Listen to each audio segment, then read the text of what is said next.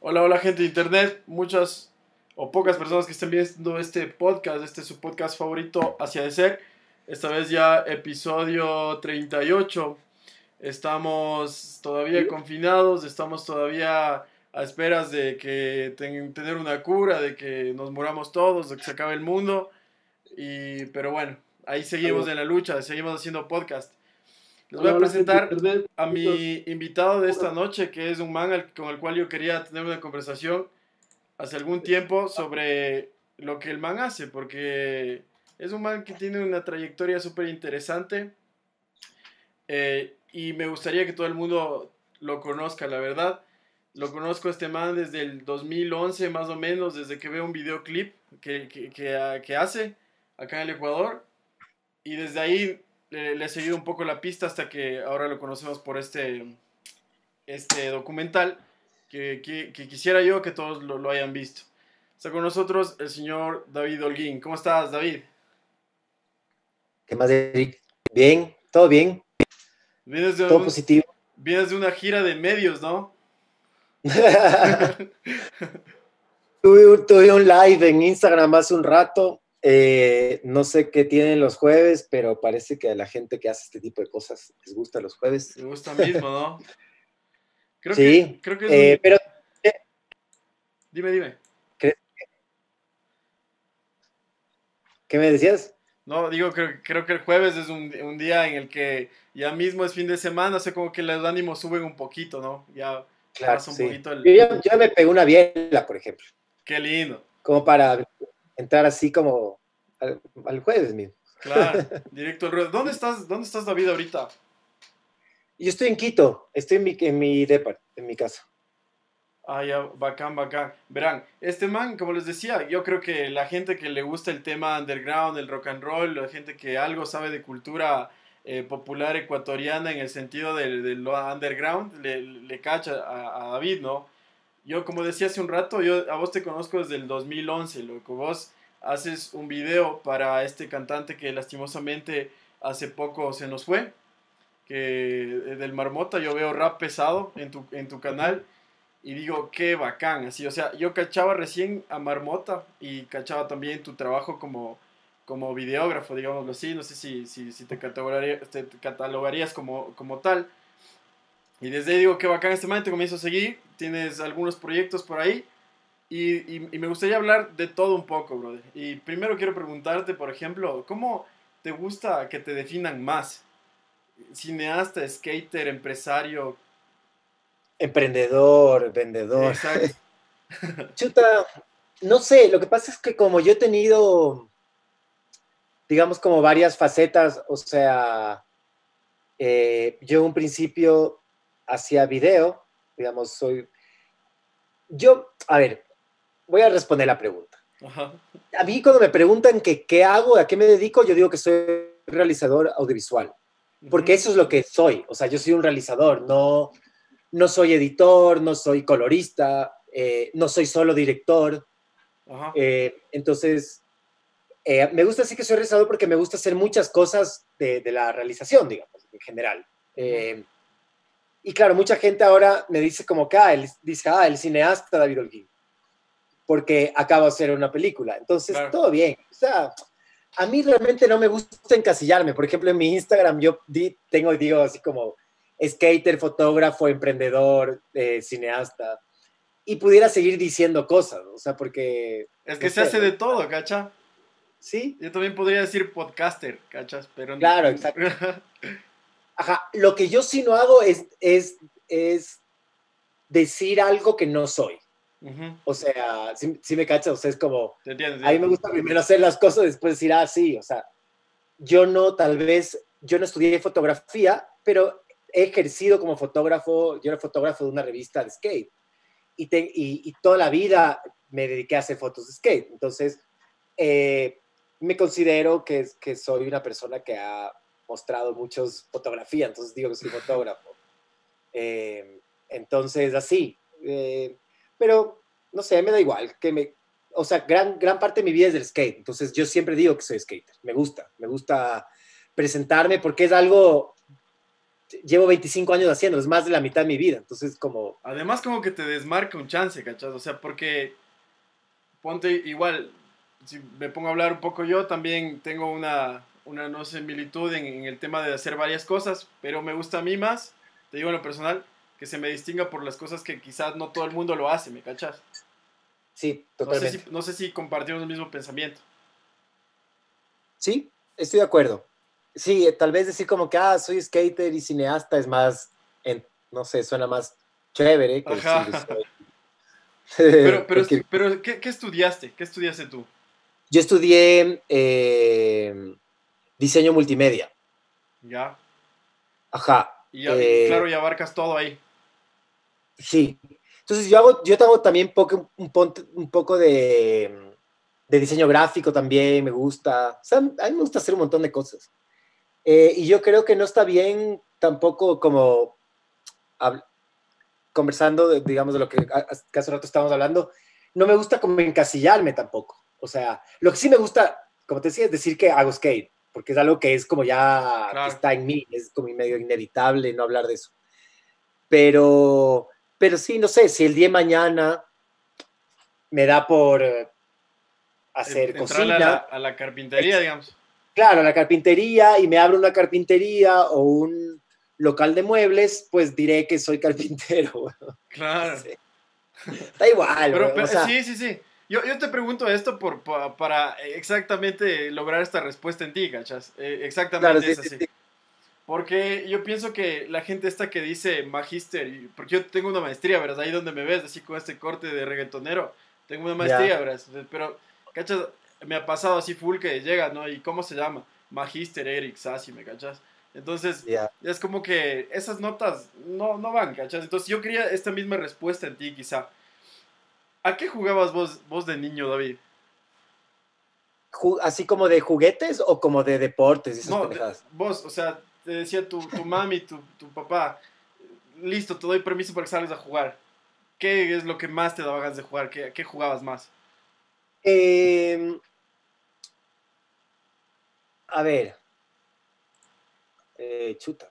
Tal, supongo que algo de fútbol, la típica en el barrio, en Guayaquil. Yo, yo crecí en Guayaquil de, de, más chamo. Eh, me, jugaba, me gustaba jugar básquet, pero me, me, jodieron la vida porque yo estaba en la selección de básquet del colegio o, o en las en las pres, me cachas cuando empiezan a seleccionar a los que mejor juegan. Ya, me gustaba mucho el básquet. Eh, y me dejó de gustar porque el, del, el profesor que, que, tenía era un huevón. Y el man como que un día, como era el típico man así como bravo, que castigaba a todo el mundo, y a mí me caía eso el huevo, o sea, porque tal vez yo era un man como más sensible, qué sé yo, y, y me dio miedo decirle a mi mamá que el man me había como, como, el man como que me vetó un día, casi como que, ah, te portaste mal o no hiciste lo que yo dije y mañana no, no, no, vienes a la práctica, alguna cosa así. Y, yo, y me traumó tanto que no le conté a mi mamá y yo me quedaba en el colegio después diciendo que estaba en, en las prácticas de básquet y, y, y, y, no iba, pues, porque el man me caía mal y porque el man ya me hizo sentir mal. Y dejé de jugar básquet y me encantaba. Entonces, bueno, anécdota. Me, me gustaba jugar básquet, eh, por ahí supongo que jugaba Nintendo con mis primos, Nintendo, sí, el Nintendo, el primer Nintendo. Claro, que creo que jugabas Mario. Jugaba, no, jugaba Ninja Gaiden. Ah, ya. Jugaba eh, Contra. Qué lindo juego. Jugaba Castlevania. Y me pegaba, me acuerdo, con mi primo Mario y con mi primo Pancho, que son músicos. En esa época no eran músicos, digamos, pero los más tocan en esta banda que se llama Gente 86. Ya, ya. me quedaba con los manes en la, casa de alguno de ellos y jugábamos así hasta las puta 3 de la mañana. Entonces era la hazaña porque, no sé, teníamos 12 años, 12 años y jugábamos así Nintendo eh, duro. Eh, eso, creo que hacía, ¿no? no, no, ¿Y cuándo, cuándo, vos descubres el skate? Yo descubro el skate a los, a los 15 años. Ya. O sea, pero ¿cómo llegas a él? ¿Por MTV? No, Yo llego porque mi hermano Andrés, mi hermano mayor, que hace skate todavía, él, él ya patinaba, él patinaba antes. Eh, Entonces, cuando yo cumplo 15, le pido a mi papá que me compre una tabla, digamos, de regalo de cumpleaños. Y ahí empecé, digamos, eh, y, no paré de hacer skate, pero mi hermano ya llevaba haciendo skate como por ahí, por el barrio y tales, como ya unos dos años casi. Entonces yo ya conocía el skate. Mi hermano me hablaba del skate, yo lo veía él patinar, pero a mí no me atraía, o sea, tal vez no sé si era muy chamo o, simplemente no me interesaba, no le veía como... como lo divertido. Sí, no, no cachaba. Em, pero nada, pues ya después ya caché y ya me enganché y no dejé de patinar nunca, o sea, no paré. ¿Qué, es lo más, ¿Qué es lo más bacán del skate? O sea, ¿por qué no parado hasta ahora de hacer skate? ¿Cuántos años tienes ahorita, por ejemplo? 40. ¿Ves? O sea, ¿por qué no, no paraste nunca? ¿Qué es lo bacán que hace del skate? Eh, chuta, un montón de cosas. Yo cacho que es como una actividad o un deporte, no sé cómo lo quieran llamar, que es como te da un montón de libertad. O sea, tú no necesitas que tal vez era un problema que tenía yo cuando era más chamo, que tú no, para hacer skate tú no necesitas de nadie. Tú no necesitas de equipo, tú no necesitas de coach, de entrenador, ningún huevas que te esté diciendo qué hacer, ni cómo pararte, ni cómo tirar la pelota, ni... Es como, eh, en el skate tú puedes como tener tu propio estilo, ¿me cachas?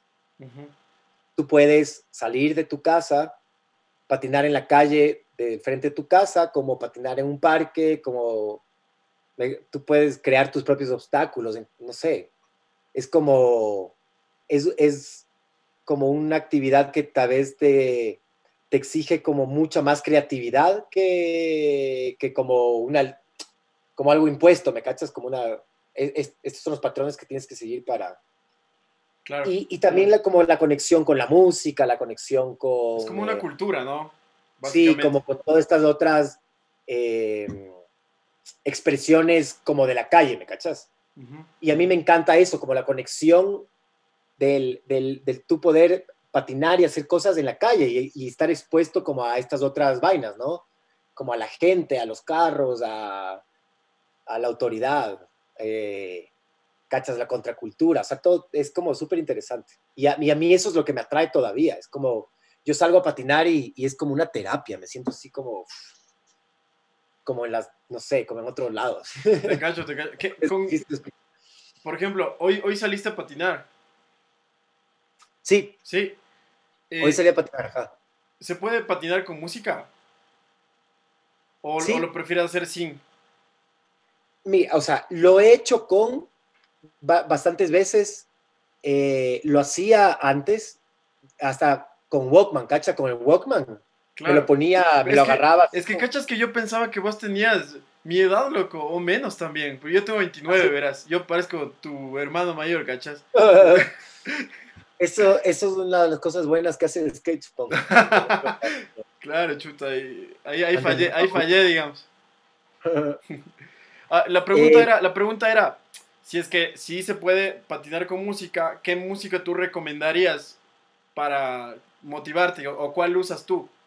Ya, eh, y, te iba a contestar, a mí me gusta mucho escuchar el, sonido de, la tabla, como en la calle, y cuando haces trucos y todo, tiene como un sonido como súper particular y que, que, tal vez es, es, reconocido por la gente que cacha como de skate, que es el momento en el que la tabla como que impacta el piso y tiene el sonido este de la madera. Entonces tú ahí como que puedes hasta inclusive como medir ciertas cosas, o sea, si es que tu salto está más alto, si es que tu tabla, qué sé yo, eh, o sea, tú cuando raspas un truco y pateas, tú sabes si es que pateaste bien o no, por el sonido, ¿me cachas? O sea, es como hay un montón de cosas. Y a mí me gusta mucho eso, me gusta escuchar como que el sonido de la tabla, las ruedas y la ciudad y el, y como, y el impacto con el cemento, con el X. Pero eso es una cosa. ¿Y qué me gusta a mí para patinar? Yo eh, escucho mucho hip hop para patinar mucho instrumental, mucho como beat, me cachas como de, de productor, así como no, como música eh, como electrónica, no, pero como, como los beats típicos, como beats de hip hop, así, me gusta mucho eso. y me gusta eso porque tiene como un ritmo como, como no sé, súper, eh, como marcado. También patino con un poco como de rock o punk y tal, pero em, tal vez el, este género musical es como muy, como muy embalado, ¿me cachas? Como, tiene como mucha fuerza y el tipo de skate que yo hago es un, es un tipo de skate como más técnico. Ah, eh, que es como que, los, que tiene como más flow, digamos, ¿me cachas?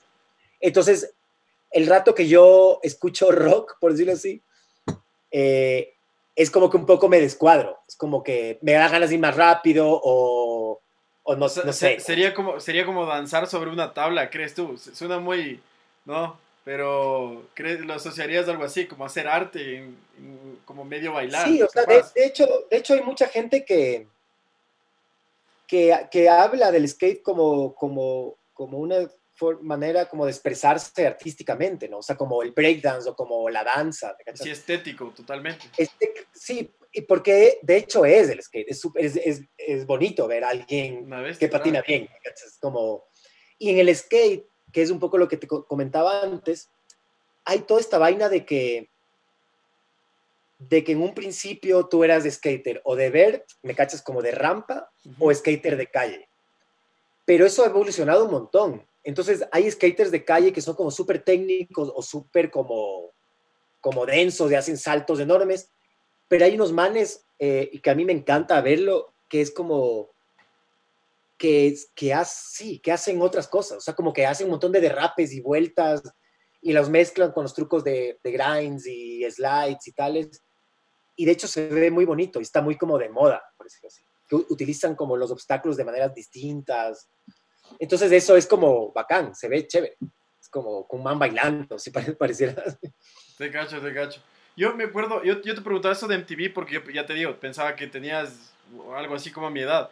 Pero yo recuerdo MTV como uno de los, de los canales, de los únicos, creo yo, que, que pasaban este tipo de, deportes, ¿cachas? Y ahí, ahí cachaba yo, ponte a Van Margera, que era también parte de Jackass, a este señor Tony Hawk, etcétera, etcétera. ¿Cuál, es tu héroe del skate, de la adolescencia, eh, juventud y que tal vez se pueda permanecer hasta ahora? Chuta. Eh, tengo algunos. Hay un man me identifico mucho con un man de, de Filadelfia que se llama Josh Kaylis, que es un man como un chance mayor que yo. Sigue patinando y es un man que, que como su estilo, digamos, de skate es como súper particular, digamos. Eh, me gusta mucho el man, porque es un man como que ha hecho un montón de cosas por, por el skate y, y, es como una de las figuras de esta marca de zapatos DC, no sé si... Claro, claro, sí. Ajá. Muy populares del inicio de los 2000, digamos. Popular, ajá. Em, me gusta mucho lo que hace el man. Eh, hay un man que, que, es como, que está como en el equipo de Vans, que se llama Anthony Van England, que es eh, gringo igual, que como que tiene un estilo como súper chévere de, de, skate, y tal vez como me identifico mucho con el man. Pero igual, o sea, tengo como todas estas figuras tip clásicas del skate, como Tony Hawk, Rodney Mullen, eh, todos los manes que salían en el juego de Tony Hawk. De, Qué lindo juego, ¿no? Karim Campbell, Andy Reynolds, o sea, es como es gente a la que yo sí, los sigo y los, sigo en Instagram y estoy viendo como que lo que hacen y tales. Eh, hay, hay, un montón de gente que, que sigo y que, que admiro mucho como... David. todo ese trip. Verás, hace un rato dijiste como el team DC, que le tenían como a este, este skater que, que dijiste, y el team Vans, etc. Yo por ahí me enteré, estaba haciendo un poco los deberes, digamos, y estaba investigando ante un chance.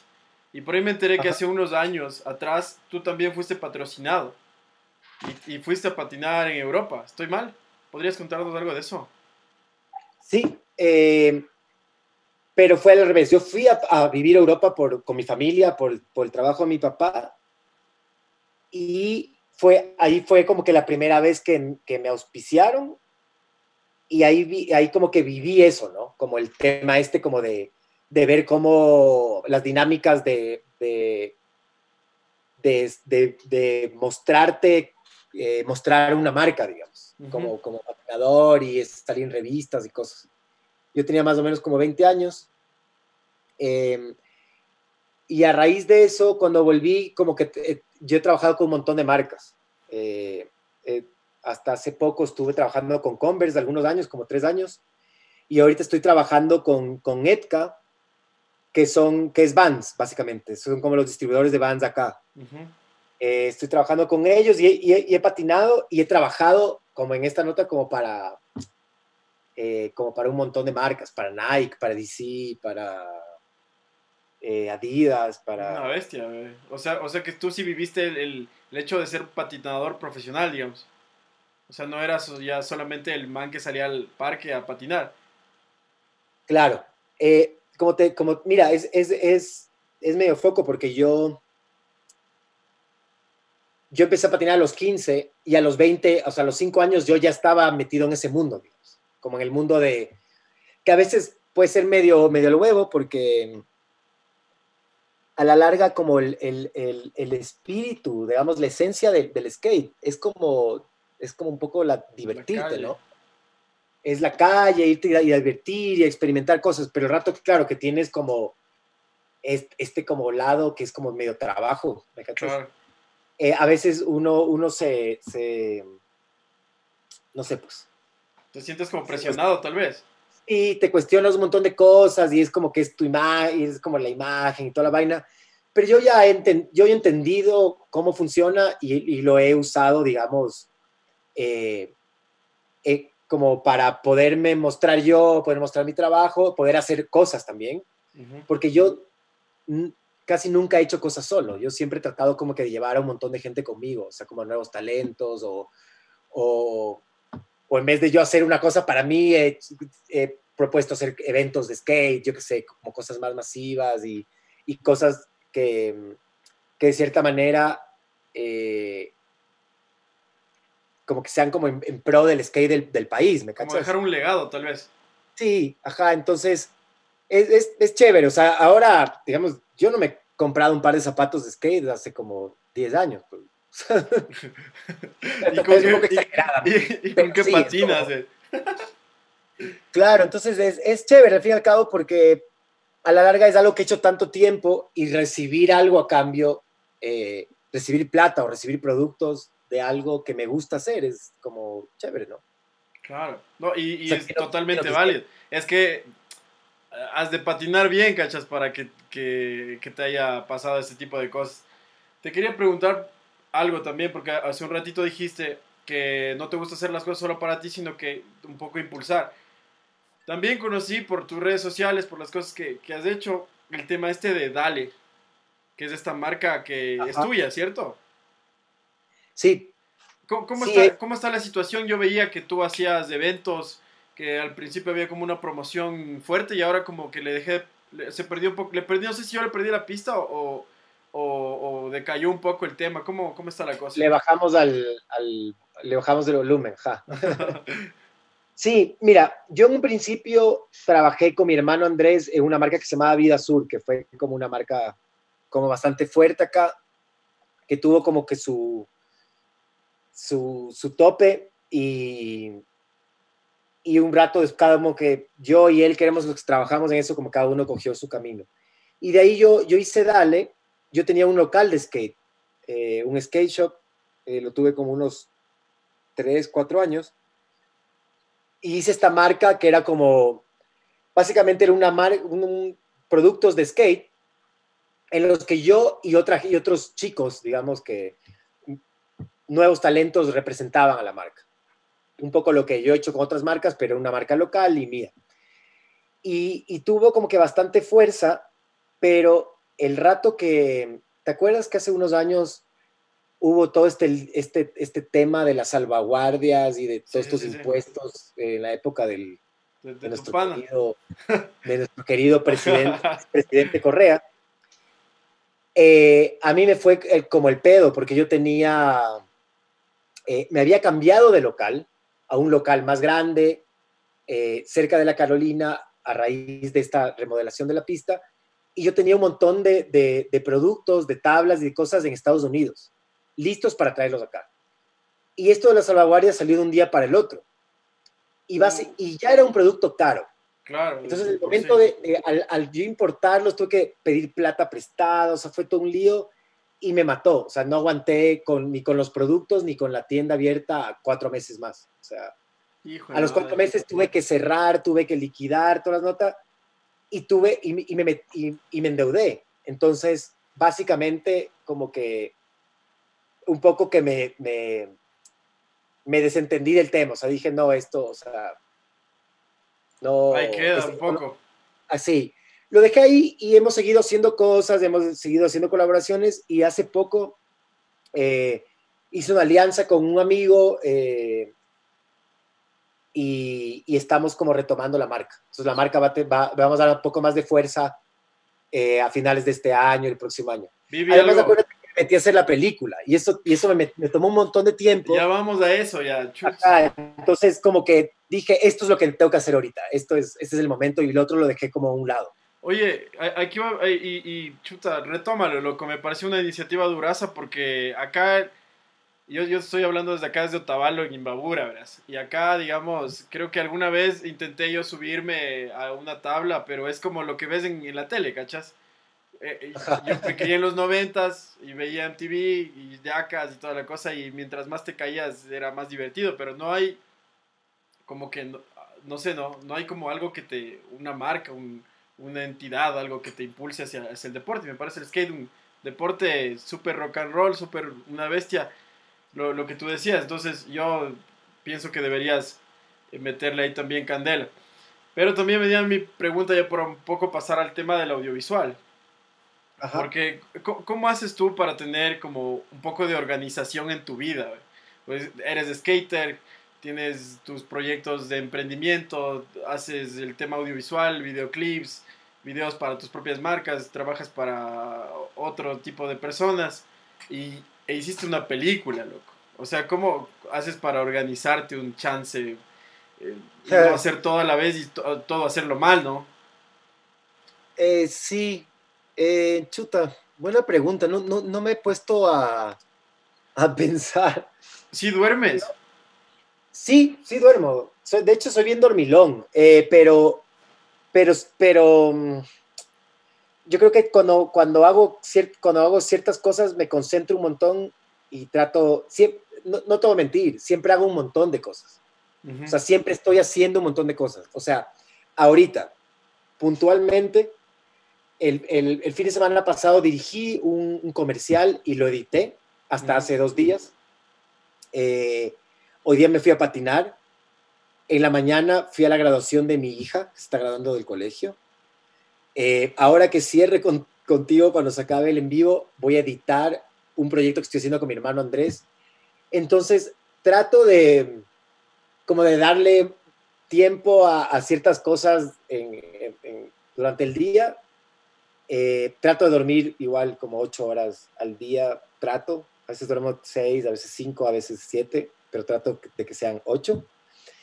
Y lo que sí hago, que es, yo no, nunca estoy como al 100% en, en todos los proyectos, ¿me cachas?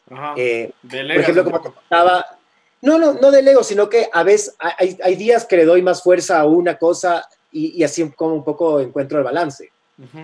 eh, por ejemplo, cuando estaba haciendo Estación Polar, sí me dediqué solo a hacer Estación Polar. Y lo, lo, único que hacía aparte de eso era hacer skate, porque era un poco lo que me, lo que me daba un poco como de equilibrio, digamos, emocional y físico y el deporte y tales. Y, y creo que en los dos años que edité, fueron dos años, no, estoy hablando tonterías.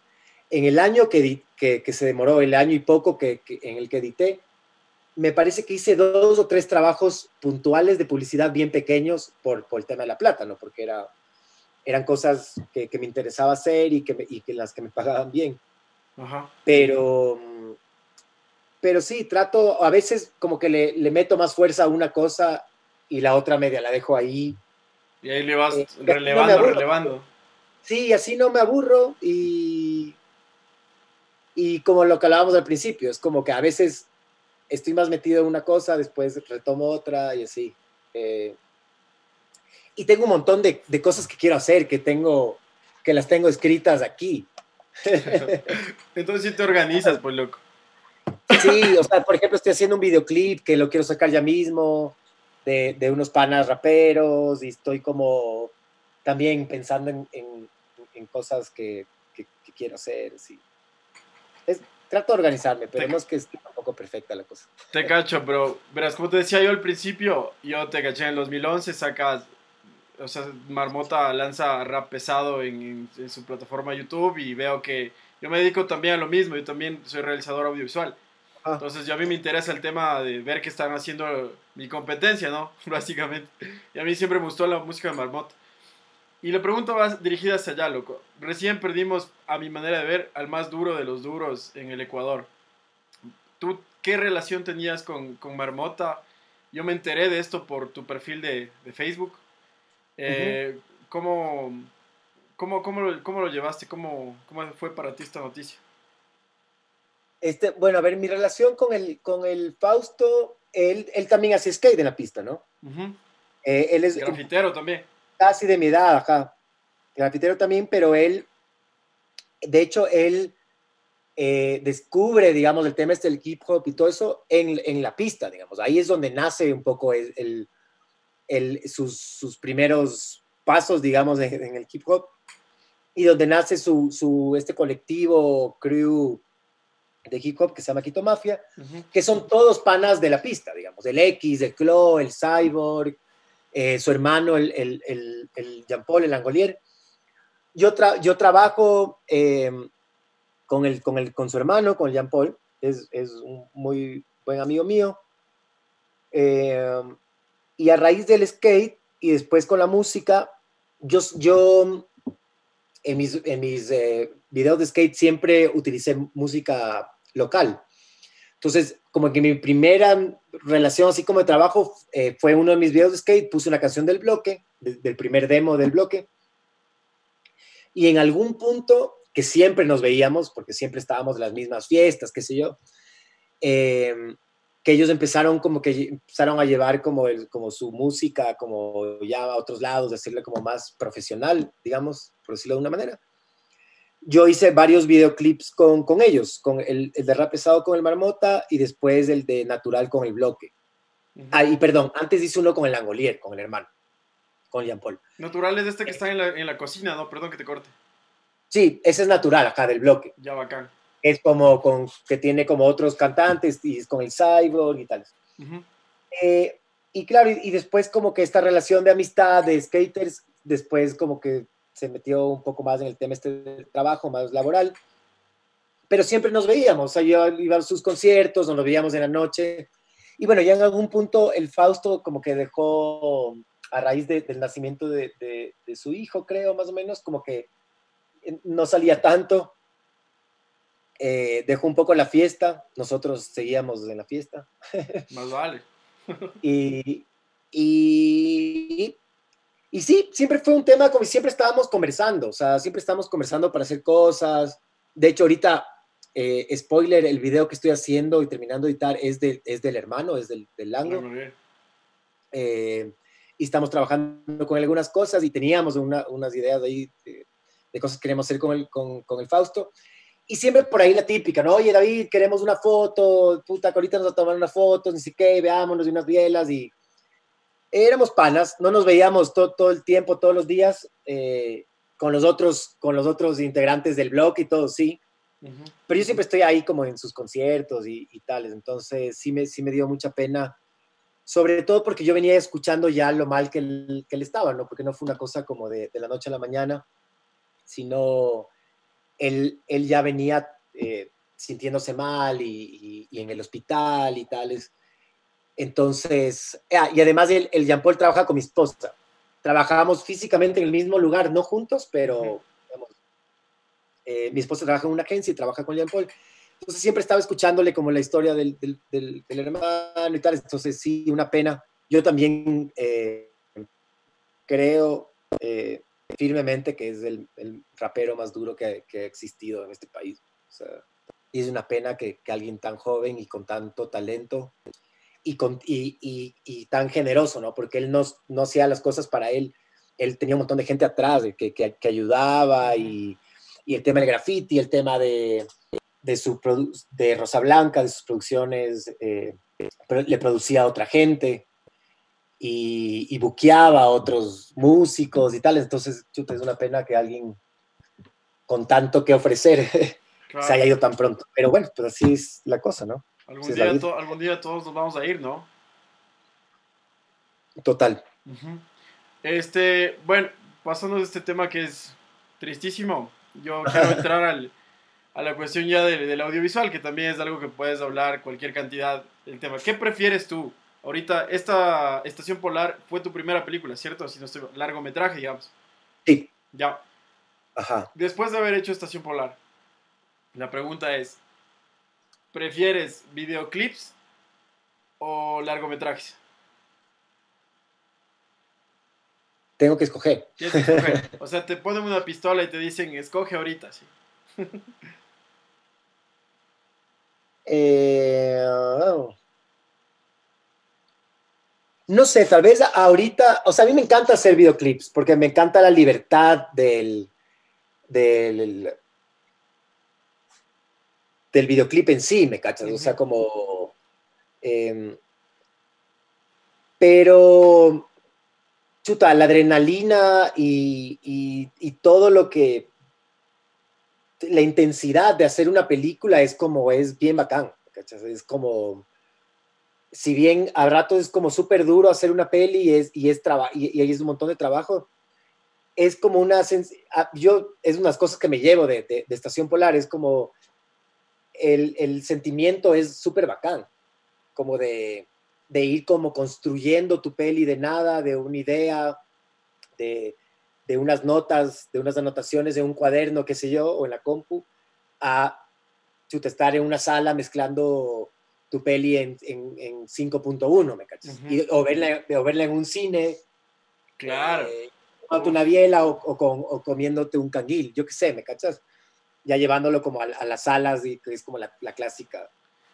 Eh, y, bueno, y de mi experiencia yo, yo tuve, fue una buena experiencia, o sea, tuve buenos comentarios, la gente le gustó la película, siempre que, que mostrábamos eh, la peli a un lado, puta, la gente lloraba o puta, me abrazaba y... Es una película, y eso, y eso es lindo porque mucha, mucha gente dice que el cine, que un, que un director de cine hace una película para él, ¿me cachas?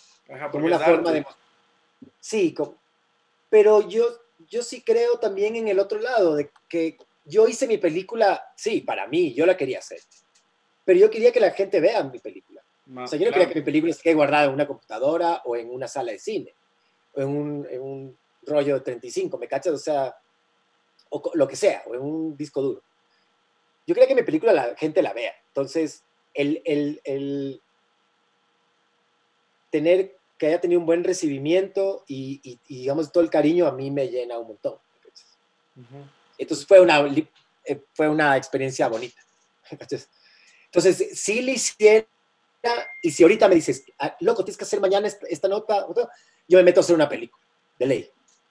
Porque tengo, tengo claro qué es lo que quiero hacer. un videoclip tal vez no, es como, chuta, ¿y de quién? ¿Y qué canción? Y, y ese rato también, puede, en el rato del montaje, puedes hacer tus magias y que el videoclip quede una bestia, ¿cachas? Pero una película... Además que yo, que, yo, que yo creo que encontré un camino. O sea, si yo, si yo vuelvo a hacer una peli, de ley es una peli, que tiene que ver con música. Entonces ahí está resuelto el tema del videoclip. Por ahí puedo meterle ahí. Claro, claro. Flash ahí de, de B-rolls con, chica. Claro, te cacho. Y, y, por ahí va mi pregunta, loco. Porque verás, a mí me gustó la película. A mí me gustó full y pienso que hiciste algo que como que además que es algo que te gustó a ti, le gustó a la gente, también dejaste un legado para alguien más, que es Mamá Vudú, ¿cacha? Entonces, yo quiero preguntarte si a, eh, a, ti, como realizador, cumplió todas tus expectativas la película, o, o te quedó algo más que hubieses querido contar, que no tenías las imágenes tal vez o que te faltó testimonios, qué sé yo. Esa, es mi pregunta. ¿Cumplió tus expectativas? Sí, sí, eh, yo, yo, tenía, yo antes de hacer la peli tenía como algunas cosas súper claras, que no quería que, que, que se vean alteradas, digamos, en el proceso. O sea, yo sabía que era una película de bajo presupuesto, eh, yo sabía que, que, que iba a ir a grabar y que con lo que iba a grabar iba a ser una película. O sea, yo no tenía, y tal vez por ahí alguien me, me mate eh, por decir esto, pero yo fui a grabar, yo tenía estos días la cámara, eh, tenía súper claro qué es lo que quería hacer, cómo lo quería contar, y yo tenía claro que yo no iba a volver a la calle a filmar cosas, y que no iba, ¿me cachas? O sea, mucha gente graba, una, hace una película y, y, en, el montaje se da cuenta que una escena estaba mal, me voy a inventar, que la luz estaba mal o que necesitan grabar otra escena porque no se cuenta bien, ¿me cachas? Yo dije, yo lo voy a resolver editando. Eh, y esa va a ser mi película. Una, declaración súper sincera, ¿cachas?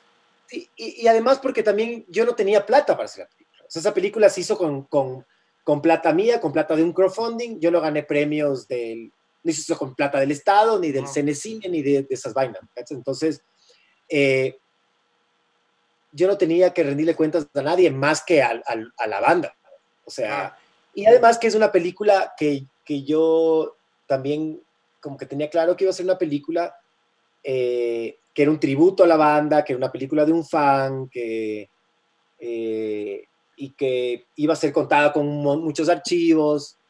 Me hubiera encantado tener un montón de cosas. O sea, por ejemplo, eh, no sé, tal vez filmaciones del primer concierto en el Soho cuando yo les vi a los males, pero no existen, nadie tiene una cámara. Sale de tus manos, claro. Claro, es como... Y ahí el, el tal vez el hecho de, haber tenido alguien que me guíe en la edición fue súper bueno porque yo fui entendiendo que tal vez no era necesario tener, ¿cachas? Que fue el Iván Mora. El Iván, el Iván Mora es, cineasta. Iván Mora Manzano, él em, fue como mi, asesor en, la, en la edición. Él venía cada cierto tiempo, me cuestionaba, me decía esto está chévere o por qué esto es muy largo o aquí está repetitivo, y me daba como ciertos, eh, fue como una masterclass de, de edición. Entonces eso fue, estuvo bueno, porque ¿Tú lo editaste? saliendo... ¿Tú lo editaste completamente? Sí, o sea, yo operé, digamos, acá yo... Y él Iván venía cada cierto tiempo y veía y metía mano y tales, pero puntualmente, ¿no? Como ciertos días a ciertas horas. Claro. ¿Qué, fue lo más duro de hacer Estación Polar?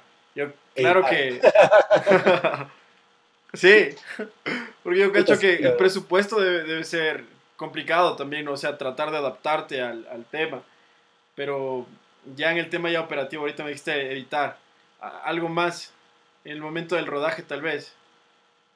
No, el rodaje fue chévere. El rodaje eh, no rodamos, o bueno, o sea, grabamos durante dos meses, pero no seguidos, sino como tres días de la semana, después otro, otra, la siguiente semana dos días, o la siguiente cuatro, así. Entonces tuvimos como dos veces, porque nosotros, nosotros grabamos con una cámara que no era nuestra. ¿Qué cámara es? una Arri Alexa. Una Arri Alexa Plus. Eh, una Arri Alexa, sí.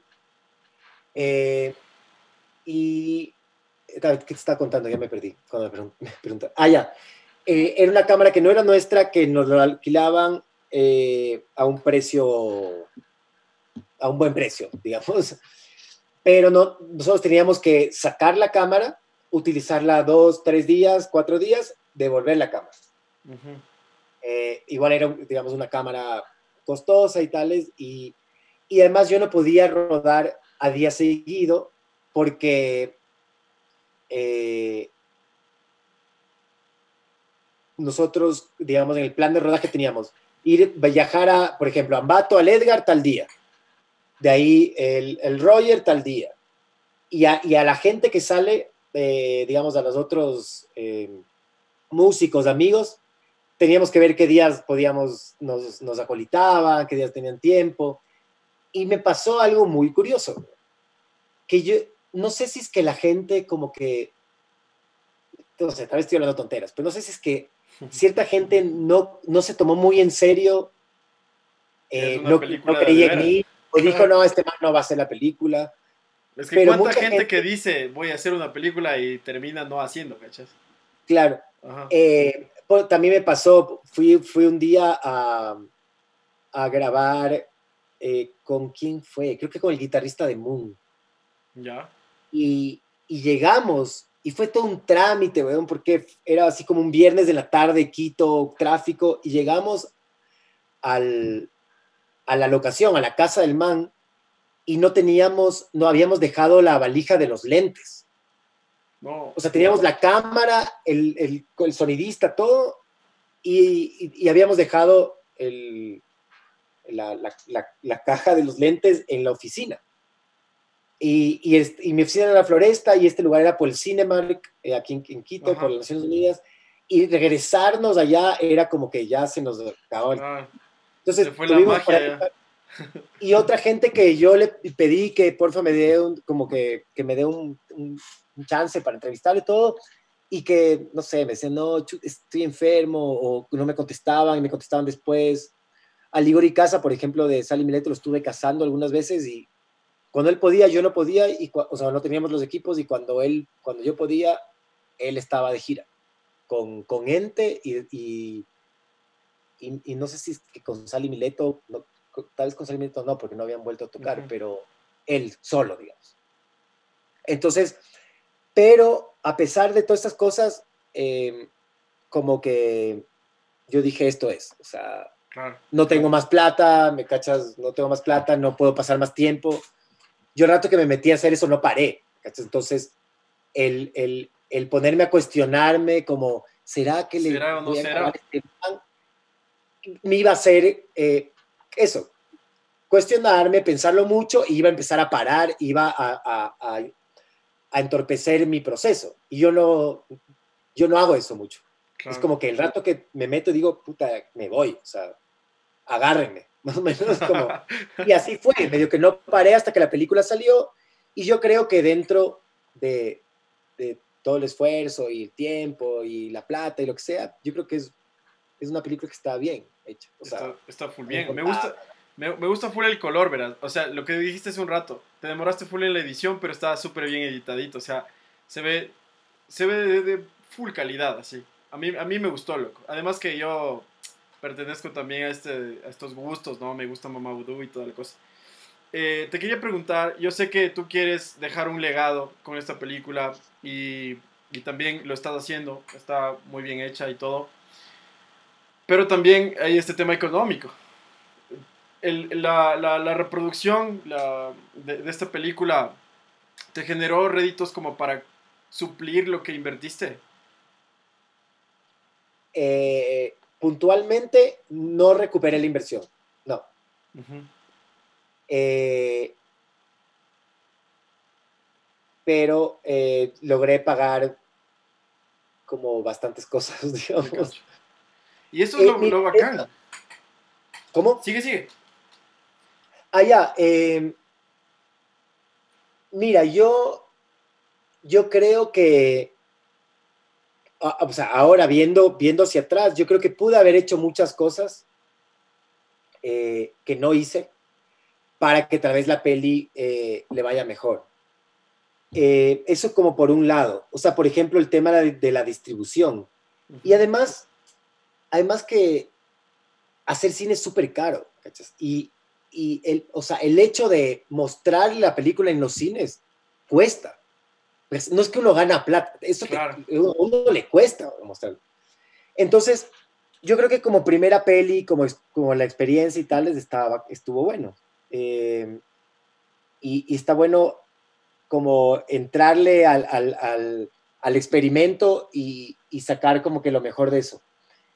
Eh, yo, por ejemplo, no sé si tú te enteraste, pero cuando empezó todo este de, de la pandemia, del, yo liberé mi película en el, primer fin de semana. O sea, el día que empezaron a cerrar todo el sábado, yo al día siguiente liberé la película en una, en una forma como de.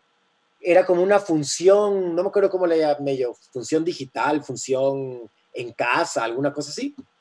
Liberé la película en Vimeo, que estaba subida ahí por el tema este de los festivales y todo. Yo hice como un flyer y dije como que domingo de, de 8 de la noche a, a 12 de la noche, eh, mírala por Vimeo. Estaba como el Vimeo ahí grandote, el, el link y tal. A las 4 horas de la, de la peli, o sea, antes de las, de las 12 de la noche, la película tenía 4.600 reproducciones. Eso es básicamente lo que los, los espectadores que la película tuvo en los cines.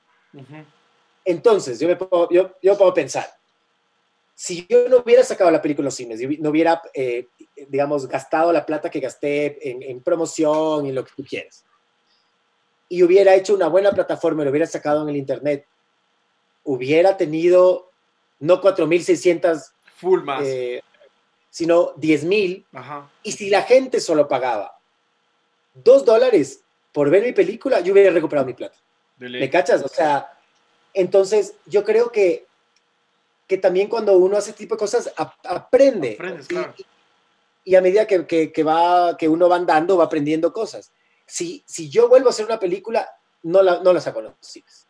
Netflix. Es hermoso ver tu película en el cine. Se ve el putas. Claro. Eh, qué, bacán, que a mí me encanta ir al cine, pero hay, yo creo que hay películas que son hechas para, para el cine. claro. Que no, hay películas que funcionan sacándolas de un USB y vendiéndolas y pirateándolas.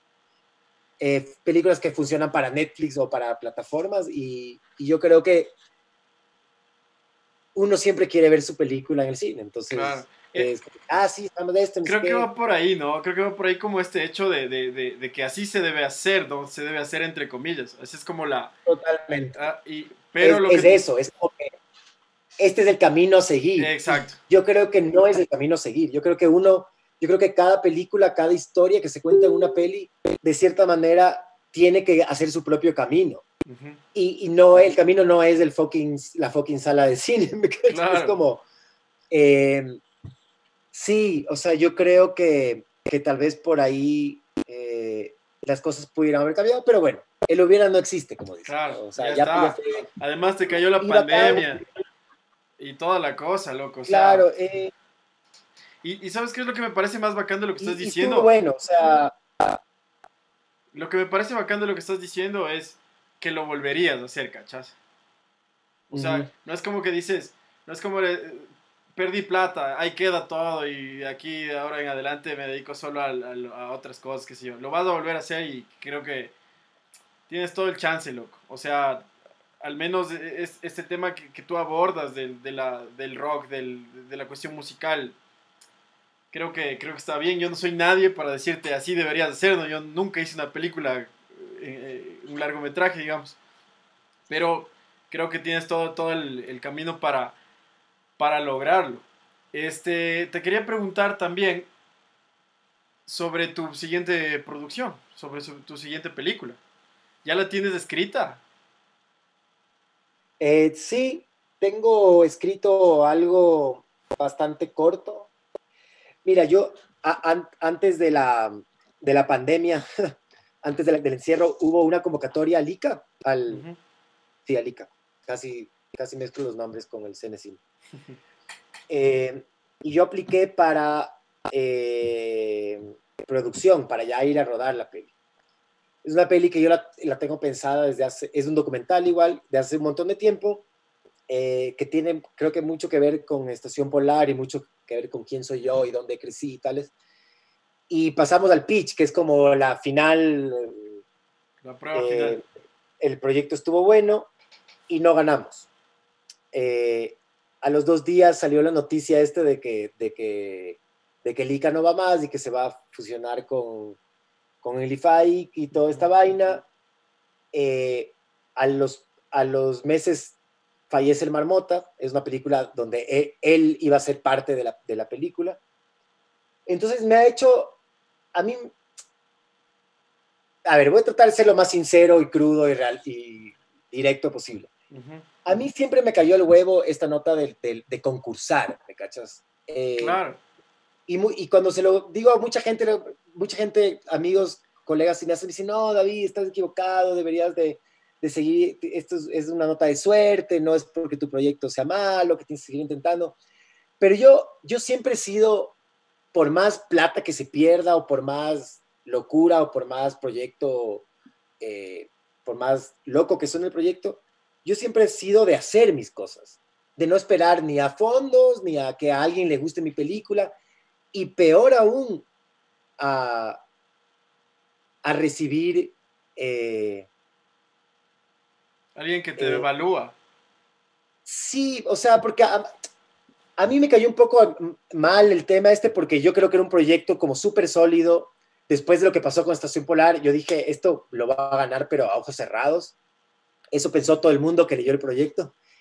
Y, y, lo que yo recibí fue, lo que yo recibí de los, de los jueces de ICA y tal, fue como, como recomendaciones.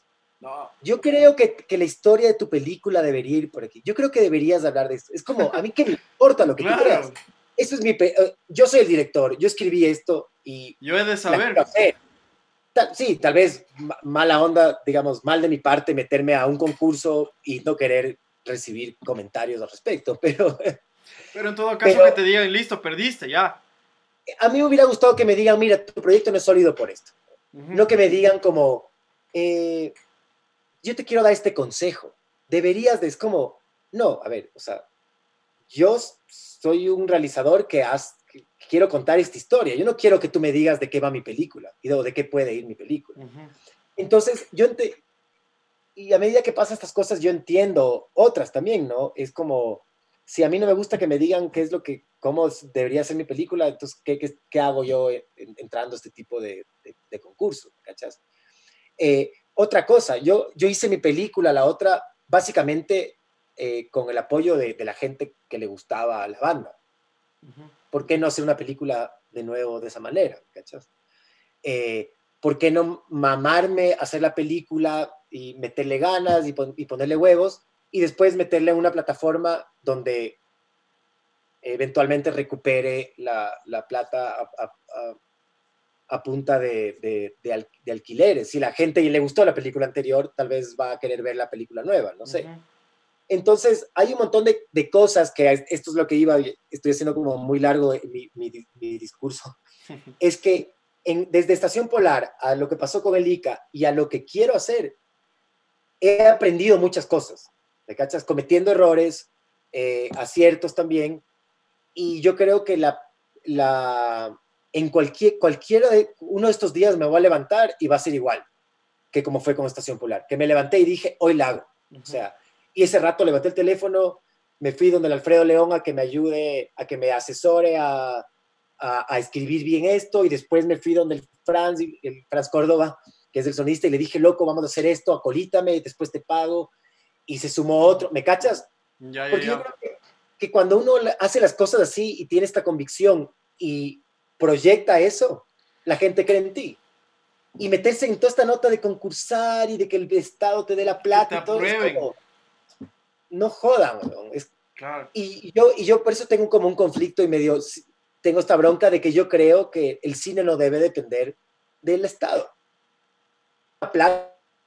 De, de, que el Estado te dé plata. Sería hermoso que el Estado tenga un montón de plata para que nos dé a un montón de gentes eh, billete para poder hacer proyectos y, que los proyectos cojan su, camino. Pero yo, yo, a mí me da la impresión de que mucha gente en este país no hace cine porque depende de que el Estado le dé la plata. Y yo creo que eso no está bien. Y uno empieza ahí a meter en, en eh, está como sujeto a, esa, a eso, ¿no? A la plata y a que, que me dieron y voy a esperar 10 años a hacer mi proyecto y a reescribirlo mil veces. Es como nada, yo creo que hay que, que, hay que hacer. Y cachas que yo, yo, te digo, a mí, ¿sabes por qué me gustó tu película más? Porque no es la típica película, esto va, también va a sonar feo, loco, pero es, no es la típica película latinoamericana, ¿me cachas? La, la, la típica historia que concursa para este tipo de cosas, que es el narcotráfico, perdón, así, perdón, perdón para la gente que pueda estar viendo esto, pero sí me, sí me hago entender, ¿no es cierto? Yo pienso que tienes, la gente tiene que contar la historia que le dé la gana de contar, ¿cachas?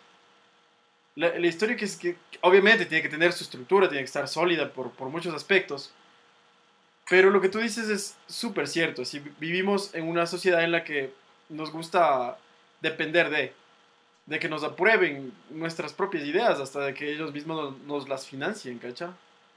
Sí, eh, eh, eso a mí me parece como que eh, me parece un poco turro, porque yo con Estación Polar, yo, yo, yo necesitaba la aprobación de la banda. Yo soy fan de la banda, me gusta su música y estaba contando su historia. Que los manes me aprueben eso, para mí era suficiente, ¿me O sea, yo no quería que, que un juez, que un juez, un cineasta, me diga, no, chuta, loco, este, es que la música de los manes no, no es, no es eh, eh, música andina y, y, no tiene raíz, entonces esto no va a funcionar. ¿Me cachas? Y yo entiendo que, que, cada estado, cada país, que cada político tiene su agenda, ¿me cachas? Perfecto, pero yo tengo la mía, ¿me cachas? Entonces, yo no voy a detenerme porque un man, porque mi película no habla sobre el buen vivir. la realidad social del país, ¿me cachas? Es como, o porque no habla de política, o porque no tiene tintes políticos, o porque hay mucha gente que veía mi peli y me decía como ah, qué bacán, tu película funciona, chévere, es como una película de Netflix, es como, bacán. O sea, es como, y mucha gente me decía como que, chuta, tal vez si hubieras hablado más como de, de, de, de lo, que se viví, lo que vivía el país eh, políticamente y socialmente, eh, con la música, es como que, sí, eso es lo que te parece a ti, pero a mí me vale un carajo. Claro. yo quería hablar de la música y de sus obras y de sus discos y de cómo los manes eh, guerreaban para, para, para cortar y pegar sus, sus, sus, cajitas de discos. Y eso es lo que me interesaba contar a mí. A mí, o sea, la dolarización y todo, sí, todo bien. Bacán. Igual... que es algo importante, pero yo no quería hablar de eso. Yo no quería que sea otra película ecuatoriana. Como yo quería que sea una cosa distinta. Te cacho y lo cumpliste. Y de hecho, ya un poco para irle bajando los, los decibeles del podcast y, e ir ya por la parte final. Yo te agradezco más bien por este speechment que pegaste ahorita, que ojalá escuche mucho. que, que, espero la plena que escuche full gente, loco. Porque esta es la realidad, mano. O sea, saquémonos las máscaras, dirían por ahí. Y, y, bueno, qué bacán que ya, ya esté otra película por ahí cocinándose en la preproducción. Y yo te quería preguntar, ¿qué, ¿cuáles, son, ¿cuáles sería tu, tu top 3 de películas? Las top 3 de películas de David Holguín. De, de, de, la vida, sí. De la vida, de la vida. Chucha. Mira, yo, yo te voy a hablar de un par de a ver, un par de pelis que, a las que siempre regreso y me encantan, y me encanta su soundtrack, y me encantan las actuaciones. La una eh, es Kids de Larry Clark, me encanta me encanta por, por, por, un montón de cosas. Una película que tiene mucho que ver con el skate, con, con el skater de la calle, con, es cruda, es, eh, los actores son, son bueno, eh, por ahí hay un, par de actrices, pero los actores son manes reales, digamos, son skaters. Eh, yo conozco a, algunos que han salido en la peli, entonces me, me gusta mucho, no sé, me gustan mucho las películas de, Larry Clark.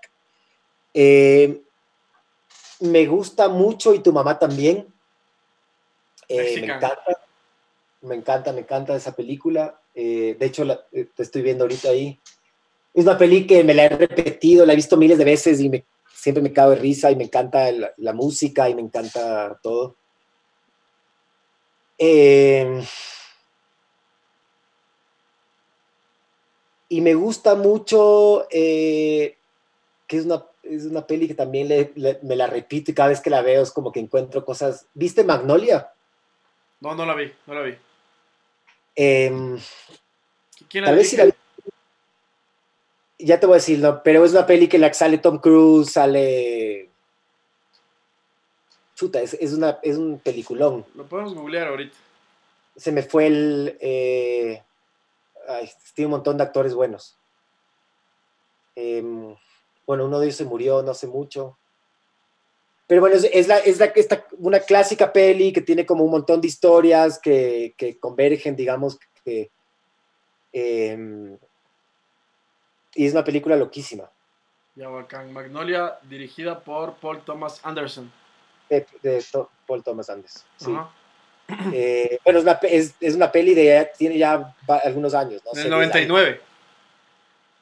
Ah, de casi. Ajá.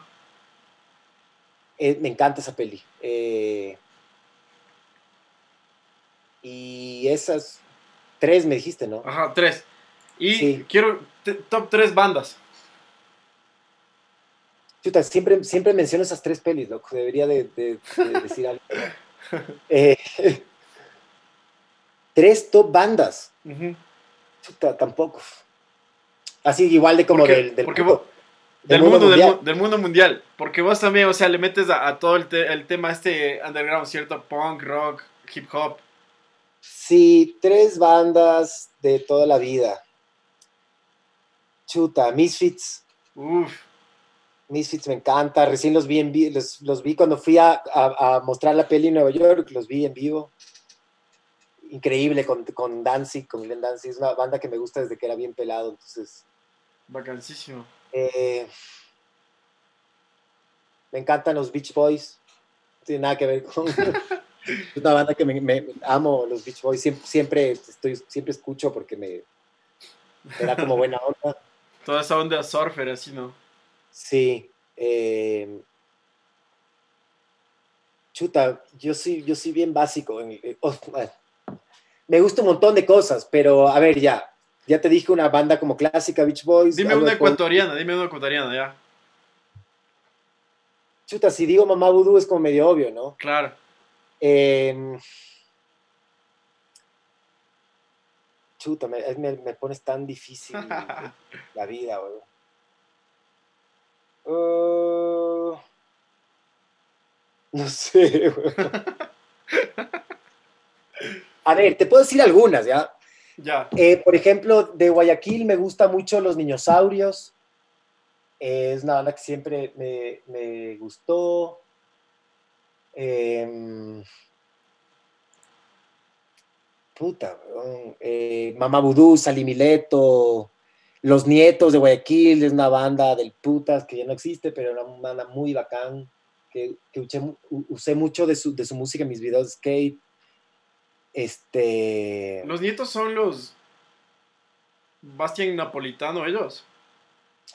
El Bastián tocaba batería ahí, es el Tito Hansel que no vive acá, era el man este, el, eh, Santiago Pajés, eh, ellos. Y el, Bastián tocaba, cuando ellos, ellos vinieron a vivir acá Quito, el Bastián Napolitano tocaba la batería, de, una banda que también no existe hace mucho tiempo. Eh, chuta, me gusta, no sé, pues, así de cosas viejas, promesas temporales. Eh, todo lo que hacen mis panas de, hip hop, los más de aquí tomaba Phil Claw, el, Marmota, ellos me, parece que es como súper bacán. No sé, lo, lo que hacían los Salsa Matanza, por ejemplo. Em, y en el tema punk, ya dijiste Misfits, pero tal vez alguien ecuatoriano. Algo local. Ajá. Chuta, a mí, me gusta mucho lo que hacen, no sé, yo soy, yo soy bien como de escuchar las cosas que hacen mis amigos. O sea, los tanques, los Olger, la escuela, como todo ese, ese movimiento de esas bandas. Tanque es eh, mi, banda favorita del Ecuador, digamos. ¿Tanque? Sí. Sí, sí, sí. A mí, me gusta mucho. En vivo, cuando tocaron, creo que fue antes de, a principios de año, fin de año, no sé. Buenísimo, es una banda muy bacán, muy divertida. Eh, y bandas nuevas, alguna banda nueva, me gusta esta banda cuencana eh, que se llama La Madre Tirana. Ya, ya, ya. De, Está bueno lo que hacen los, manes. El, ex Jodamasa. Los que eran Jodamasa. Ajá. Sí, Jodamasa es chévere también. Pero me, gusta lo que hace el, el, el José de, de, La Madre Tirana. Así como para mencionar una banda de Cuenca. Eh, eh, bandas de Guayaquil. Goe. Goe, pero a, mí siempre me gustó lo que hacían ellos, digamos, ese, grupo de, siempre, estuve siempre en sus conciertos y todo, pero no es una banda nueva, pues. Es una banda Sí, me gusta, siempre, siempre, siempre sigo lo que hacen ellos, los 69 segundos, los agentes, que son mis primos. Em, pero así que me ponga a escuchar. Eh, sabes que escucho un montón de, cosas como, o sea, he escuchado y sigo lo que hacen los Dapón, la tripulación de osos, los, los, estos panas de Guayaquil, que que yo patinaba bastante con el, con el cantante, los, el General Villamil. Ya, ya, General Villamil. o sea, como que sigo mucho y me parece que es música bacán. pero, no, es tu favorita. No es mi favorita. Claro. Yo estoy, hace un rato dije como que yo soy bien básico. No, no me refería como, yo escucho un montón de cosas, pero... Siempre vuelves a lo básico. Sí, soy más de cosas, no sé, como de, de la música de los noventas, de del punk, de, del skate punk de esa época, de Pennywise, de Rancid, de NoFX, me, me gusta mucho como ese tipo de música, me, me gusta mucho el, hip hop como de esa época, ¿no? Wu-Tang Clan, Tupac, eh, no sé, es como... Sí, como cosas nuevas, no, no, escucho tantas cosas, o sea, escucho un montón de cosas, pero no me he hecho fan y no me he comprado música así como nueva, ¿no? Ya te cacho. Este, para terminar la última pregunta, sí, ¿qué, canción fue la que más escuchaste hoy? ¿Qué canción es la que más escuché hoy? Eh, miércoles. ¿Sabes qué te voy, a decir? Estos últimos días he escuchado un montón. No sé si tú alguna vez escuchaste esta banda que se llama Counting Crows. No. Bueno, es, una banda que salió como igual, como en los noventas, a mediados de los noventas, y los manes sacaron un, disco que se llama August and Everything After. Es una banda que yo escuché como en el 94, 95, y ese disco me encanta mal. Y lo he escuchado 800 mil veces de mi vida y lo sigo escuchando. Y estas últimas semanas lo he escuchado un montón. Descubrí a un inglés que hace como como medio, es, como, como tipo esto, música de, es como medio este cantautor, medio hace medio folk, que se llama Frank Turner, es, es, inglés, y el man hacía como punk y un montón de sus derivados como rockabilly, como este tipo de cosas, eh, rock and roll, y el man eh, recién lo descubrí porque el man hizo un cover de NoFX y los NoFX hicieron... Sale en el video, sale en el video, sí en el video. Sí, ah, sí, sí, sí, quién es entonces. Ya, y, escuché este man y me pareció increíble lo que el man hacía y me he pasado escuchando todos sus discos como algo nuevo. está súper bacán. Eh, y es chistoso porque mi hijo, yo tengo, eh, mi hijo tiene cinco años y se llama Salvador. No está aquí ahorita, está, está, está fuera de la ciudad con, con su mamá, pero el man descubrió las bandas que a mí me gustan. Eh, Misfits, Alkaline Trio, eh, ah, o sea, él ya está escuchando esto. Él está escuchando eso y el otro día él hizo escuchar Rage Against the Machine. No soy así como súper fan de Rage, pero es una gran banda. Eh, y, es chistoso porque el man solo escucha eso, entonces el man pasa todo el fucking día escuchando eh, desde, no sé, desde Alkaline Trio, Misfits, Blink 182. Qué bacán, loco. Como todas estas huevadas que a mí me gustan, pero que en algún punto ya es como que digo así como, no, este man, güey. El otro día, así 10 de la mañana, eh, le eh, puso en Spotify Rage Against the Machine, pero ya es como 8 canciones a las 10 de la mañana. Uno tratando de trabajar así como que quita este man, güey. Entonces, eh, escucho, yo escucho a veces como muchas cosas viejas y, y por ahí escucho como cositas nuevas y me las pongo... Em, para cachar. Sí, sí, para, por ahí me hago fan de cosas y... Y no sé, o sea, como que he ido a un montón de, eh, no sé, vi hace, hace no mucho, vi a The National en vivo. Eh, y no sé, o sea, es como que veo cosas nuevas, me gusta, a veces escucho, pero lo que más escucho son las cosas que eh, me agarraron, me atraparon cuando, cuando tenía 15 años. Te cacho, te cacho totalmente. Antes de terminar, David, te agradezco por, por haber estado acá. ¿Tienes algún saludo para alguien, algún mensaje al pueblo ecuatoriano?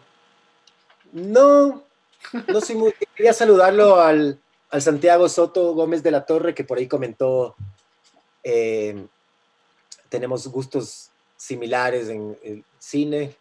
mandar un saludo a él que sigue eh, conectado. Y nada, la gente en general que estaba viendo que, que espero por ahí alguna, les haya dado alguna recomendación de, alguna peli buena o de... Que algo haya llegado, ¿no?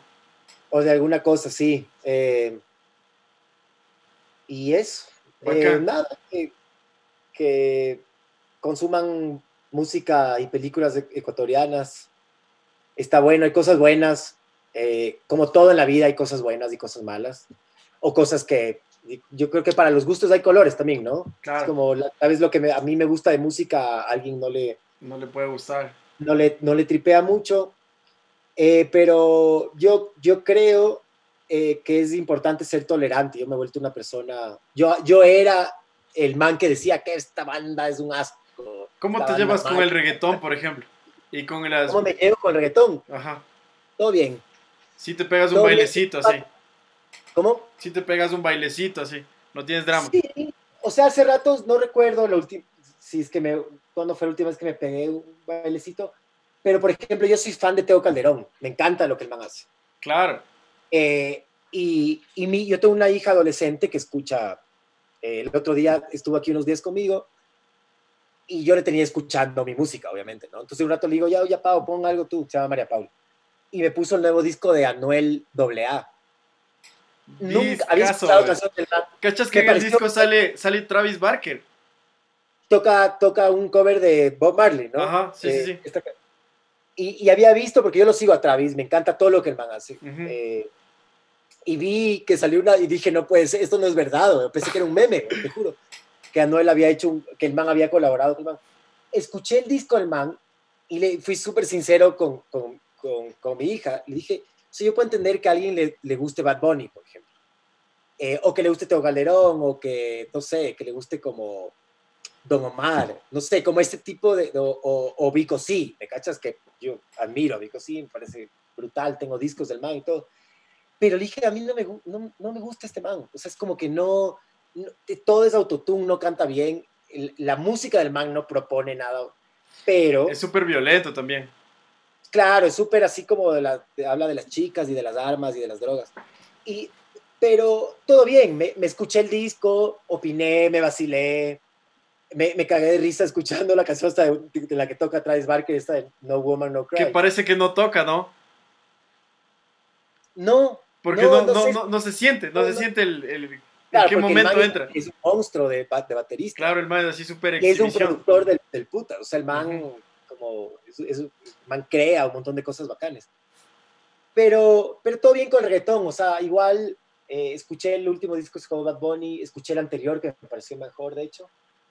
Em, y sabes qué, y respeto y me, y me la vacilo, ¿me cachas? O sea, si me llevo a una fiesta y está, todo el mundo está ahí dándole perrear, dándole duro a la boca sí me molesta como que el, el, el, tema de la violencia y de la nota como de género. Eh, eh, me cae un poco al huevo el discurso. Pero lo entiendo porque yo, yo, yo soy fan de hip hop y el hip hop de los 90 tiene un montón, es súper violento también, y habla un montón de las pandillas y de, y de armas y de drogas y de cosas. Y me lo tripié, me lo tripié durísimo cuando tenía 20 años. Entonces entiendo por qué a manes que tienen esa dorita les puede vacilar mucho eh, el, género urbano y toda esa vaina, ¿no? Em, pero no me gasto 10 dólares ni a bala en unos discos. claro. si le voy a dar mi plata, le doy a alguien que, que yo creo que se la merece y es que, la necesita. Es que yo pienso que, claro, está, está para cachar, así. Como es, ah, para mí el reggaetón es música divertida, ¿cachai? O sea, hablan vainas, pero también pienso, ¿no? Y esto también es mi criterio, así. Pienso que si alguien se deja educar de, de un cantante, de, así, de un disco, o sea, te dejas de educar realmente, o sea, tus criterios cambian alrededor de, de una música así, o sea, el, que está mal no es del cantante, ¿cachas? O sea... Sí, sí, sí te cacho. Ajá. Y, y creo que por ahí va, ¿no? Sí, o sea, yo, yo a ratos trato, he tratado como de, trato de no ser crítico, o sea, con mis panas a veces que tengo las conversaciones como de música, sí soy un poco más crítico, como porque estoy en, confianza. Pero en general trato de no ser, o sea, de escuchar lo que me gusta, ¿verdad? De lo que no me gusta, no. Eh, trato de conocer y, de, y por cultura general como de, de cachar otras cosas. Eh, pero no sé, o sea, sí mismo como nunca escuché Pink Floyd y como no me pongo a escuchar Pink Floyd, ¿me cachas? A mi esposa le gusta y, y, me parece una música como muy volada y muy tripiada. Seguramente hay, mucha, hay gente que no, que Misfits le pasa una música como muy simple, tal vez, claro, mal grabada. Y que es, hay muchos gritos. Y mal grabada, claro. Eh, a mí me parece, puta, no sé, que Ben Danzig es un genio. A otra, a un mal le puede parecer que es un hueva, no sé. Entonces trato como de, como de entender las cosas y de, y de abrir la mente. Eh, y, y, y, igual sí me vacilo, o sea, me vacilé todos los, todos los videoclips que sacó J Balvin de su álbum eh, Colores. Colores está buenazo ese álbum. O sea, los videoclips son brutales. De ley, dirige este man, ¿cómo se llama? Colin Tilley. No, no, no, no cacho quién es, pero... Pero, es un crack, digamos, el man. Y, y, y, tiene un concepto como bacán de los colores azul, rojo, negro, que blanco. Y yo creo que como, como alguien que está en, en este medio, porque trabajo un montón con músicos y, y en lo audiovisual y tal, es como que está bueno alimentarse de todo, ¿no? O sea, como ver que, que está bueno que, que, que, que, te guardas de eso, ¿no? Que rescatas de, de, X. Yo veo un montón de, de, cine también, hay cosas que no me gustan, hay cosas que, que no entiendo, que no...